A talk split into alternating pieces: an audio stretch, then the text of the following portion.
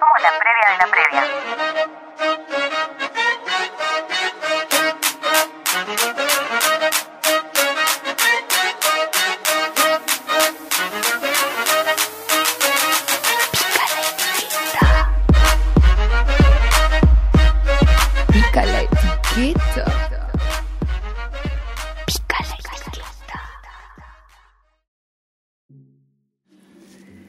Este momento en el que el contacto físico con los demás no es moneda corriente, muchos vínculos enfrentan desafíos desconocidos hasta ahora.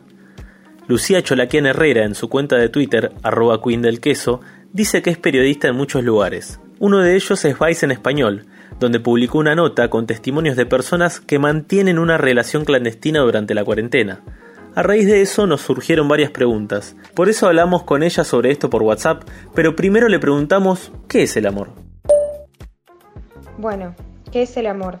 En tiempos de cuarentena me parece que se hace evidente que el amor eh, forma parte de muchas dimensiones de nuestra vida y que no tiene solo que ver con lo afectivo, lo romántico y lo sexual, digamos. Eh, creo que en ese sentido estamos en un momento re interesante para pensar qué es el amor. Digo, en, las- en los momentos en los que consideramos que sentimos amor o momentos donde imaginamos que está el amor o las formas en las que se puede materializar el amor. Esto es para decir que no tengo idea de qué es el amor. eh, sí me parece que, que es como una clave para pensar nuestra relación con el mundo. Pensar dónde, dónde, qué cosas cargamos de amor, en dónde creemos que construimos en ese sentido. Y también para preguntarnos qué no es amor, que es también un ejercicio súper interesante para acercarnos al mundo, digamos, y para pensar nuestra relación con el mundo. ¿Qué cosas creemos que podrían serlo y nos damos cuenta de que no lo son? ¿O qué cosas nos dicen que son amor y en realidad no lo son, o no lo son por lo menos para nosotros? Eso me parece que, que es interesante. Creo que el amor en ese sentido es como una, es una categoría para observar las cosas, o tal vez como una clave, sí, de aproximación digamos. En ese sentido me parece interesante eh, pensar el amor y, lo asocio con ese universo, con el universo de las preguntas, digamos.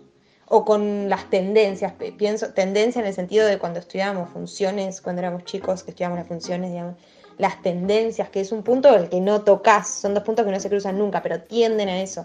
Y me parece que en ese sentido hay conceptos como el amor, la libertad, que, que nos sirven para eso, para entender hacia dónde estamos tendiendo. ¿Y cómo podrías definir la infidelidad?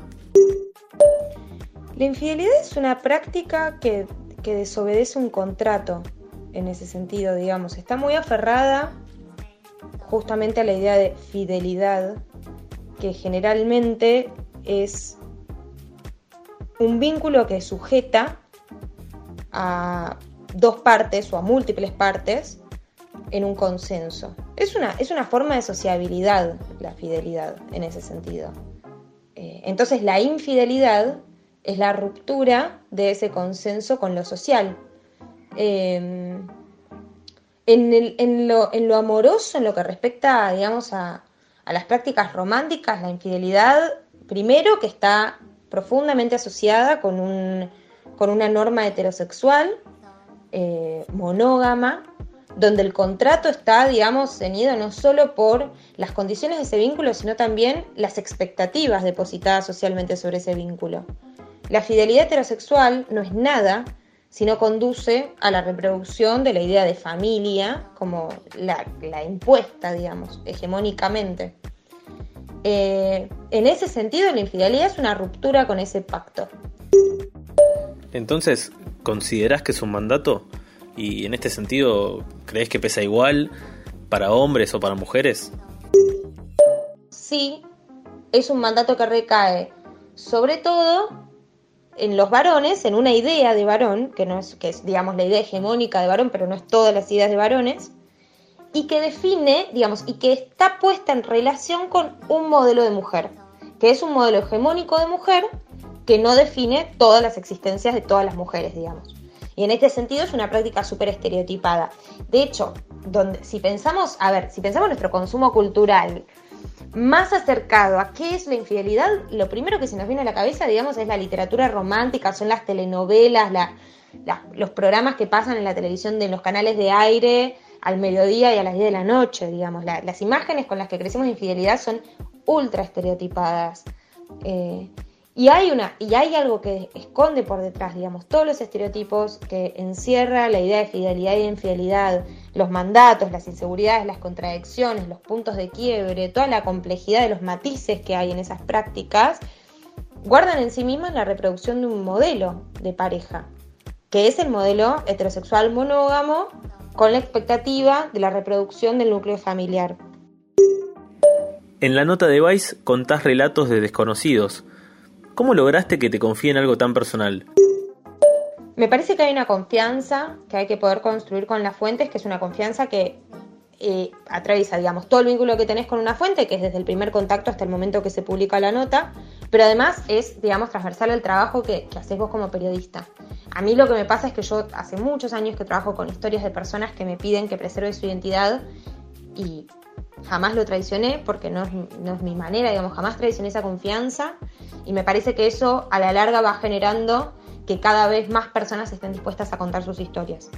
Eh, y es el día de hoy, incluso con este caso que es bastante atípico para mí porque nunca había eh, como nunca había guardado secretos de este tipo de otras personas. Eh, no, no, tengo dudas de que esa es la forma de trabajar. Y, y, también porque no tengo dudas porque no, para mí no es importante quiénes son porque para mí sus historias son la muestra de algo muchísimo mayor, son muestras individuales de, procesos colectivos, entonces yo no me pregunto quiénes son estas personas, de hecho nos reíamos mucho con, una de las fuentes, porque yo siempre les cambio los nombres en las notas, y desde el primer momento a él como que lo agendé mal, o sea, lo agendé con otro nombre, que es el que aparece en la nota, em, y me refería a él, creo que es Roberto, y me refería a él todas las veces que estuvimos chateando como Roberto, digamos, en ningún momento ni siquiera intenté recordar su nombre real, porque para mí no era prioritario. Si hay aspectos de la identidad que me interesan, digo, dónde trabajás, dónde vivís, dónde conociste a esta persona, qué otras cosas haces en tu socialización, son preguntas que les hago, pero no para saber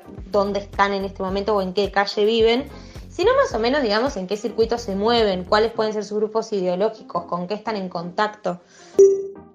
Eh, y además de eso, ¿te contaron si lo suelen hablar con otras personas? Y sí, eh, hablé mucho con ellos sobre si suelen hablar con otras personas sobre esto y me pareció súper interesante, porque no, muy poco, eh, todos hablaban con su terapeuta, en el caso de tener, eso lo puse en la nota y me pareció genial. Em, muy poco con otros amigos, familiares, etcétera.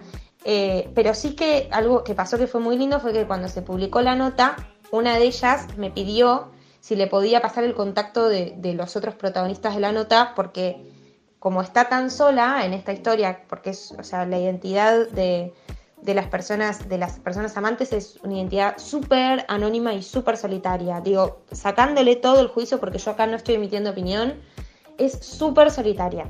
Es algo que se vive muy, muy en soledad y muy anónimamente. Eh, vos podés amar a una persona profundamente y que esa persona te tenga agendada con otro nombre en su celular. Y eso es como, hay todo un conjunto de procesos que pasan ahí que tienen que ver con lo identitario que es súper fuerte. Entonces ella tenía muchas ganas de ponerse en contacto con, con las otras personas a las que yo entrevisté, porque de repente encontró cuatro personas más que estaban atravesando cosas que ella me contó, que también estaba viviendo y eso me pareció muy hermoso y bueno, quedaron ahí como creo en tomar algo cuando termine la cuarentena, pero también pienso que, mm, que hubo algo de unas ganas de hablar que fue muy importante.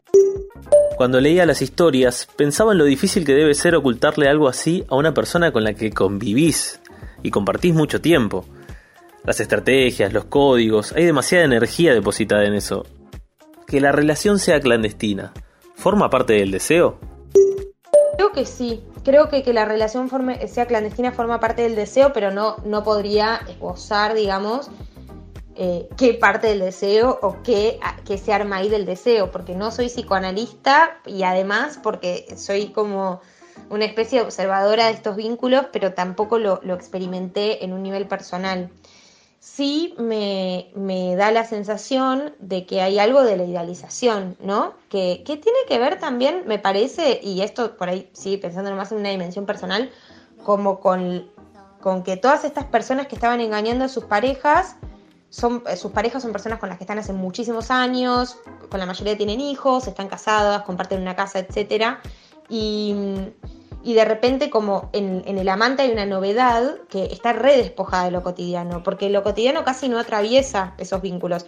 Son vínculos que aparecen siempre por fuera del espacio de lo doméstico, por fuera, digamos, de su circulación cotidiana, y en eso me parece que hay algo de novedad que aparece en esos vínculos que no está, digamos, en los vínculos que tienen con, con sus parejas, maridos o esposas. Eh, y hay algo de deseo ahí que es súper adrenalínico y que me parece que todos podemos de alguna manera entenderlo rápidamente, también porque está muy presente en la ficción, pero digo, como que, que es algo que sí, que hay un algo ahí que es muchísimo más excitante y, apasionante inclusive que el con lo que uno y una se encuentra, sobre todo en una cuarentena. Descubrir estas historias en primera persona, ¿sirve para replantearse la monogamia? ¿O el análisis pasa por otro lado? Creo que todo sirve para replantarse la monogamia, pero no necesariamente para eh, salir, buscar desesperadamente una salida del modelo monógamo, sino porque la monogamia estructura un montón de aspectos de nuestra vida cotidiana y de nuestra vida social que pocas veces atendemos como aspectos estructurados por el pensamiento monógamo heterosexual heteronormado. En ese sentido me parece que es interesante, porque la primera reacción a las personas, digamos, que, que no quieren hacer una revisión crítica de, de su, digamos, de, la, de cómo se aferran a la monogamia, muchas personas cuando leen este artículo, y de hecho pasó muchísimo en las redes, en las redes sociales de Vice, como que parecía que estábamos cometiendo un crimen, que estábamos publicando los diarios de Hitler, o sea, una cosa disparatada, como si nosotros estuviéramos reivindicando un delito cuando en realidad lo que estábamos haciendo era contar historias porque me parece, y en esto creo que comparto la mirada con, con Vice, eh, el interés es contar historias porque estas historias nos pueden hacer pensar sobre el mundo en el que estamos. Las historias no son la generalización, ni son lo que nosotros reivindicamos, ni militamos, y ni siquiera son, en mi caso personal, eh, un campo de expertise. Yo no soy experta en este tema. Escribí sobre esto la semana pasada y la semana que viene puedo estar escribiendo sobre cualquier otro tema. Eh, es mi trabajo, no, no, ni siquiera es un talento divino, digamos. Eh, pero sí que nos parece importante, y en esto yo reivindico, que las historias nos hacen repensar el mundo en el que estamos. Y repensar la monogamia, en ese sentido, hay veces que con las historias amantes es muy difícil porque las personas que no quieren repensar la monogamia se van a sentir muy rápidamente ofendidas, se sienten muy agredidas porque estemos exponiendo estas historias. ¿Por qué? Porque tienen miedo que les pase a ellas o a ellos, digo, que su pareja sea la que las, las o los engañe. Eh, entonces, también por eso la nota está tan, digamos, tan tejida con, con, lo sensible y con preguntas personales que me hice yo también a lo largo de la escritura, justamente para acercarla también y decir, che, bueno, a ver, bajemos un poco la guardia y pensemos que esto está hablando un montón de nuestra sociedad, porque los personajes que yo entrevisté no son personajes exóticos que me fui a buscar a un lugar particular o que no comparten ninguna dimensión del mundo conmigo, digo, son personas exactamente iguales a las personas con las que nos vinculamos la mayoría de nosotros, digamos, clase media porteña, eh, todos los días de nuestras vidas, todos los días de nuestras vidas. Entonces, como traer esa discusión y decir, che, acá hay algo que está pasando que es re fuerte y que es súper intenso y que hay gente que está atravesando toda esta situación por no terminar de entender cómo cuestionar un modelo que nos aparece como natural, que nos aparece como ideal inclusive, y que al fin de cuentas nos termina haciendo padecer un montón. Y no padecer porque la monogamia sea mejor o peor que otros modelos, sino porque es incuestionable. Y en ese sentido los mandatos son de muchísimo padecimiento.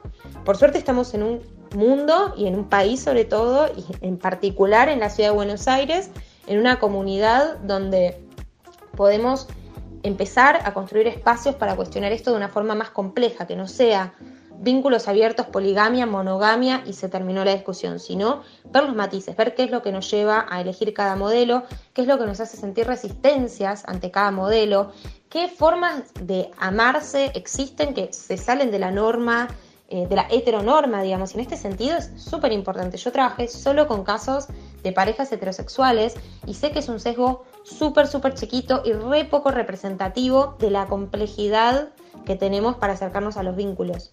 Eh, así que si es una forma de repensar la monogamia, no lo sé. Yo la repensé un montón. Eh, digo, ya la venía pensando hace muchos años, pero digo, en particular me enfrentó con una cara de la monogamia que me pareció súper compleja, interesante y apasionante, digo, donde muchas veces representamos eh, lo lo apagado, lo gris, lo aburrido, digamos, lo aletargado que pueden ser los vínculos de décadas monogámicos. Eh, yo vi una cosa súper disparatada y colorida y compleja, donde hay miedo, donde hay odio, donde hay amor, donde está todo junto, pasando en simultáneo. Entonces también me parece que está bueno hacerle el lugar a estas historias y que pensemos por qué aparecen y por qué circulan y también que nos dicen de nosotros mismos, aunque no, tal vez no formemos parte de ese estadio de la discusión, digo, pero igual nos interpela, yo creo que hay un punto donde nos interpela. Este tema puede llegar a exponer muchas inseguridades personales, pero es un buen ejercicio replantearse y ver qué nos pasa con nuestras formas de vincularnos. Les recuerdo que la nota de Lucía Cholaquian, a quien le agradecemos por responder todas nuestras preguntas, pueden encontrarla en el portal Vice en español. Vice escribe B corta y C E. Y a ella la encuentran en Twitter como arroba Queen del Queso. Puto, torta, hippie, vago, sucia, zurdo, gorda, flaco, alta, bajo.